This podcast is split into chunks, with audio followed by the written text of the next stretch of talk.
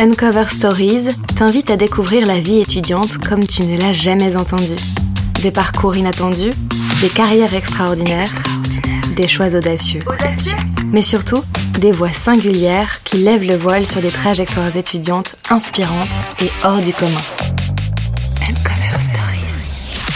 Bonjour, je m'appelle Mathieu Stéphanie, je suis diplômé de l'IPAC Business School depuis 2001 et je suis le créateur du podcast Génération Do It Yourself. Alors ma première rentrée à l'IPAG, c'était très impressionnant parce que j'étais euh, donc boulevard Saint-Germain au 184, c'est ça? Pour l'anecdote, j'ai dû arriver en avance, ce qui m'arrive pas souvent parce que je suis pas très en avance généralement. Je suis allé boire un, un jus d'orange au café d'à côté qui a dû me coûter euh, la bagatelle de alors à l'époque je pourrais parler en francs hein, je suis désolé ça fait vieux mais euh, 50 francs donc ça doit faire euh, 7 euros 50 8 euros. Je me suis dit voilà vache c'est pas ce que je pensais tout ça. En fait il se trouve que j'étais euh, au café de Flore donc du coup euh, j'avais pas trop compris le lieu Très vite, ça m'a mis dans l'ambiance. Je me souviens euh, très bien de cet amphi, alors qu'elle a dû être euh, rebougée depuis, mais qui était très moderne pour l'époque, super bien. Et je me souviens que je me suis senti tout de suite à l'aise dans ces bureaux euh, du boulevard Saint-Germain. On a fait des entretiens individuels, des entretiens de groupe. J'étais chez moi, quoi. C'était bien. Donc j'ai bien aimé l'IPAG. J'ai voulu vraiment aller à Paris, à l'IPAG. It was meant to be, comme on dit en anglais, quoi. J'ai un grand regret, c'est que euh, je suis arrivé euh, lors de l'année où les week-ends d'intégration ont été interdits. Quand je dis interdit, c'est pas que au niveau de l'IPAG. Hein. Alors l'IPAG a toujours été une très bonne école au niveau de son bureau des élèves. Donc c'était euh, à l'époque vraiment le, le haut, voire le très très haut du panier. Je pense que l'IPAG était numéro un sur le sur les, les fêtes.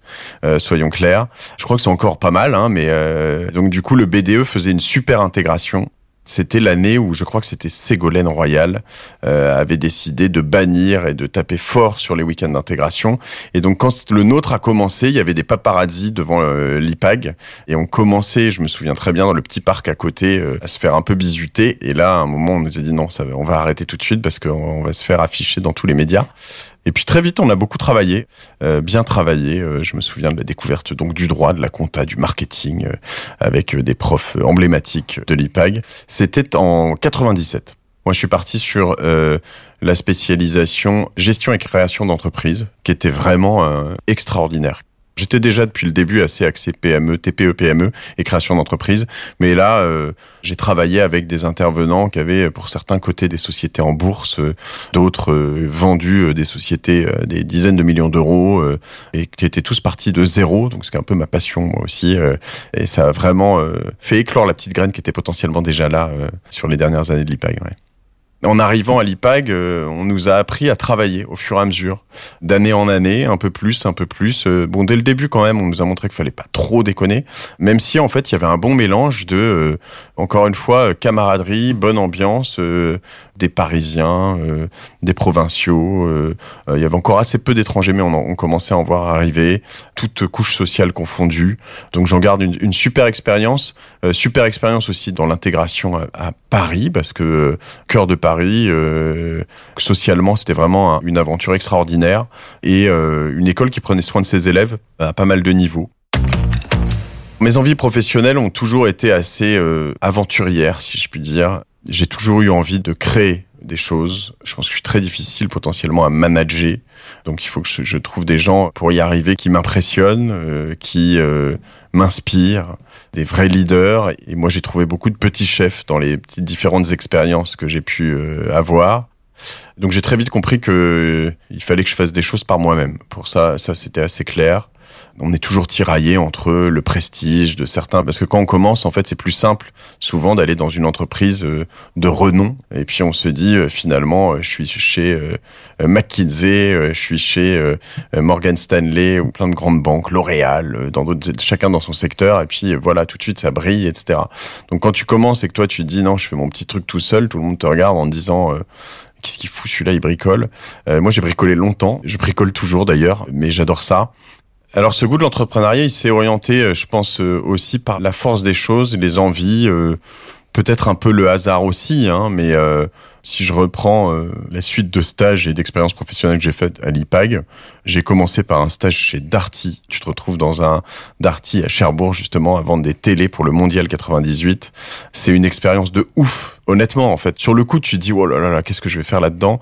Et en fait, socialement, euh, que ce soit avec tes collègues, que ce soit avec les euh, les gens qui viennent t'acheter des télés, que ce soit l'apprentissage de la vente, c'est les bases, c'est extraordinaire. Mais vraiment extraordinaire. C'est un truc d'hyper hyper important. Ma carrière professionnelle a commencé euh, un peu plus de six mois après l'IPAG parce que j'ai décidé euh, deux choses. J'ai décidé que je voulais voyager je suis pas du genre à donner des conseils comme ça, mais là je dis mais genre arrêtez tout et voyagez quoi. Juste il euh, y a pas le choix, faut le faire. Point. voilà, je vais être radical. Euh, je l'ai fait, notamment en Indonésie, en Afrique du Nord. Euh, je faisais du surf à l'époque et donc je me suis régalé. J'ai passé des moments incroyables, presque un mois entier en Indonésie sur une plage sans eau, sans électricité. C'est potentiellement un des meilleurs mois de ma vie quoi. Et la deuxième chose que j'ai décidé, c'est que j'allais pas prendre ce que beaucoup de gens font. En fait, on se dit quand j'ai un job, je suis accepté, je le prends parce que euh, en fait, trop sympa, il m'a accepté. Mais en fait, c'est une relation commune, quoi. Je veux dire. Euh, et moi, je me suis dit non, non, il n'y a pas moyen que j'aille donner euh, des années de ma vie juste random parce qu'il y a quelqu'un qui a eu vraiment le la gentillesse de m'octroyer un travail chez lui. Je vaux mieux que ça. J'étais pas du tout prétentieux. Hein. Au contraire, je pense que j'avais pas du tout foi en moi, mais j'avais juste cette conscience de me dire la seule chose compte dans ma vie euh, et que je pourrais jamais racheter, c'est le temps, les années, les jours qui vont passer. Donc je veux bien choisir le premier job que je vais avoir parce qu'en plus il façonne énormément de choses. Derrière, on est marqué, euh, ce qui est pas normal, mais c'est comme ça, au fer rouge du premier job. Tiens, t'es parti dans la com, tu peux plus aller dans la finance alors que t'as fait deux ans dans la com et que juste euh, c'est pas normal, quoi. Et donc du coup, j'ai cherché pendant des mois, de manière assez hardcore, intense. Hein. Je commençais à travailler à 8h30, de 8h30 à midi et demi chez moi devant mon ordinateur. J'envoyais pas tant que ça de candidatures, mais je dirais euh, deux à trois par heure, mais toujours bien travaillé. J'allais chercher euh, des choses sur la personne à qui j'écrivais, pourquoi je voulais travailler chez eux, pourquoi leur entreprise m'intéressait, etc. Et j'avais un taux de retour assez intéressant et très vite, en fait, je me retrouvais avec euh, des entretiens. Enfin, c'était un boulot de sales, en fait. Hein, je me vendais, quoi. Donc le matin, prospection, l'après-midi, rendez-vous, si je pouvais. Et puis j'ai enchaîné, j'ai refusé plein de boulots. Et c'était génial parce que refuser du travail quand tu es post-diplômé et dire à des gens non, en fait, je veux mieux, alors, je refusais des boulots, certains, j'avais postulé sur des trucs qui m'intéressaient pas tant que ça en vrai. Mais juste, ça rebooste ton ego de manière hallucinante, quoi. Tu dis, bah, ok, non, ça c'est non. Et en termes d'expérience, à la fin, tu deviens un méga tueur d'entretien, quoi. Donc, euh, je me régalais à faire ça. Et puis, ça a duré euh, six mois. Et à un moment, euh, contre toute attente, j'ai postulé un job dans la presse gratuite. En ce qui me concerne, c'était métro. J'ai trouvé une annonce. Je me disais, presse gratuite, ça m'intéresse pas trop. Mais bon, j'aime bien l'univers de la pub, on va voir. Vraiment, on a fité tout de suite avec notamment le CEO de métro métro Pelé Thornberg à l'époque. Et à un moment, tout le monde me disait, mais qu'est-ce que tu veux faire là-dedans? Enfin, faut pas y aller. Alors j'avais refusé plein de trucs. J'en ai parlé à mon père qui n'y connaît rien au business, qui connaît rien à tout ça, qui est médecin, donc il, m'a dit euh, t'as vraiment l'air chaud, donc euh, vas-y. Donc c'est le seul conseil que j'ai pris. J'y suis allé et euh, j'ai pas regretté. J'ai passé quatre ans chez Métro entre la France et l'Angleterre et j'ai trouvé ça extraordinaire. J'ai créé ma première société alors que j'étais encore à Londres chez Metro en 2005 et j'ai eu une idée qui venait de mon boulot, qui était de vendre ce qu'on appelait des bouclages. Le bouclage, c'était euh, quand on avait de la pub disponible pour le lendemain ou le surlendemain, eh bien, euh, de dire on va les vendre à des annonceurs, généralement des prix très dégradés. Donc j'ai quitté euh, mon job pour faire ça. Et une fois que j'ai quitté mon job, je me suis rendu compte que c'est pas ce que je voulais faire, donc j'ai pas du tout fait ça. c'est un peu l'histoire de, de l'entrepreneuriat, mais le truc le plus important finalement a été de quitter mon job pour me lancer. Et une fois que je me suis lancé, ben en fait j'ai eu une autre idée qui était que en gros, les téléphones commençaient à avoir des appareils photo. Tout le monde trouvait ça un peu loufoque. Euh, certains fonds disaient ça va jamais marcher les appareils photo sur les téléphones, ça n'a aucun avenir. Et moi je me disais, je crois quand même que l'amateur va devenir le plus gros producteur de photos. Ce qui honnêtement aujourd'hui paraît tellement évident quand je disais ça en 2005, je, je faisais la couve du Figaro. J'exagère à peine. Hein. C'est-à-dire que c'était euh, genre un truc, je voyais le futur, quoi. Et personne n'y croyait. Parce que des photos, à l'époque, ça coûtait cher à produire. J'appuyais sur mon appareil photo, il y avait une pellicule, fallait la développer, enfin voilà. Et donc, euh, on a créé Citizen Sight, qui est devenue la première agence de presse au monde, qui était fournie en images. Nos, nos photographes, nos vidéastes étaient des amateurs et on recevait des photos et des vidéos d'amateurs du monde entier par euh, milliers par jour et on les revendait à la presse et aux médias dans le monde entier. Ce à quoi je fais attention principalement, c'est tester l'idée un maximum les erreurs que j'ai pu faire par le passé, c'est euh, d'essayer de garder mes idées pour moi. Je l'ai pas trop fait, mais il y a eu quelques moments où je me dis cette idée est géniale, euh, je vais la garder pour moi. Alors là, grâce à Internet notamment, tu vois que généralement cette idée, il y a eu quand même 4 millions de personnes qui ont eu en même temps que toi. Donc à un moment, tu dis c'est pas ça l'important. L'important c'est l'exécution, c'est de délivrer et c'est de tester, tester, tester en permanence. Donc plutôt un gros coming out rapide et fort, dire je vais faire ça, je vais tester. J'interroge pas mal de personnes. Je vois que ça c'est quelque chose qui revient très fort sur mon podcast dans beaucoup d'entreprises à succès. En fait, il se passe que plein de choses magiques là-dedans quand on fait ça. C'est qu'il y a des gens qui vous disent non, ça marchera jamais, donc ça peut décourager. Mais il y a aussi des gens qui disent ah, il est sympa, il est sympa, c'est marrant son truc, tiens, je vais l'aider, puis je vais lui présenter un tel, puis je vais lui présenter machin, puis là il va vous donner une autre idée, puis là tu vas te dire machin. Et en fait, c'est un accélérateur de ouf. Euh, dans cette approche, en effet, moi j'écoutais euh, beaucoup de podcasts, on va dire au début des années 2010, 2013, 2014, et je me suis mis à découvrir des gens qui parlaient de tout sans phare, euh, leurs échecs, leurs succès, des Américains. Je suis devenu complètement accro et puis j'écoutais ça, j'écoutais ça, j'écoutais ça, et je me disais mais c'est marrant, il y a personne qui fait ça en France, peut-être que la France n'est pas adaptée ou peut-être que personne n'ose se lancer ou peut-être que Puis à un moment en fait, j'ai eu euh, cette révélation de me dire attends, euh, je devais avoir 37 38 ans, j'aurais dû le faire à 22 23 en fait hein, mais on a toujours cette problématique de légitimité, de plafond de verre. Et en fait, il suffit de se replacer dans le contexte. Moi, j'ai lancé euh, Génération du Turself en février 2017. Il se trouve que je pensais être le premier français à lancer un podcast du genre et deux mois avant, il y a un, un jeune homme qui s'appelle s'appelle Alexandre Archer, qui a lancé un podcast qui était super, qui s'appelait Nouvelle École. Je l'avais pas du tout vu. Je l'ai vu en fait euh, à partir de 3, 4, 5 mois après, parce que lui a commencé à grossir. En fait, il faut quand même un temps au début. Un podcast, c'est pas du jour au lendemain, boum, j'arrive, euh, crac, crac, je suis dans le game et puis c'est parti. Donc quand je l'ai vu émerger, j'ai vu son, son approche et lui, son approche était plutôt de dire, bah moi, je sors de mes études, je veux apprendre des meilleurs, donc je suis dans une position où euh, je vais voir des gens qui ont fait des trucs de ouf et je vais downloader de l'info.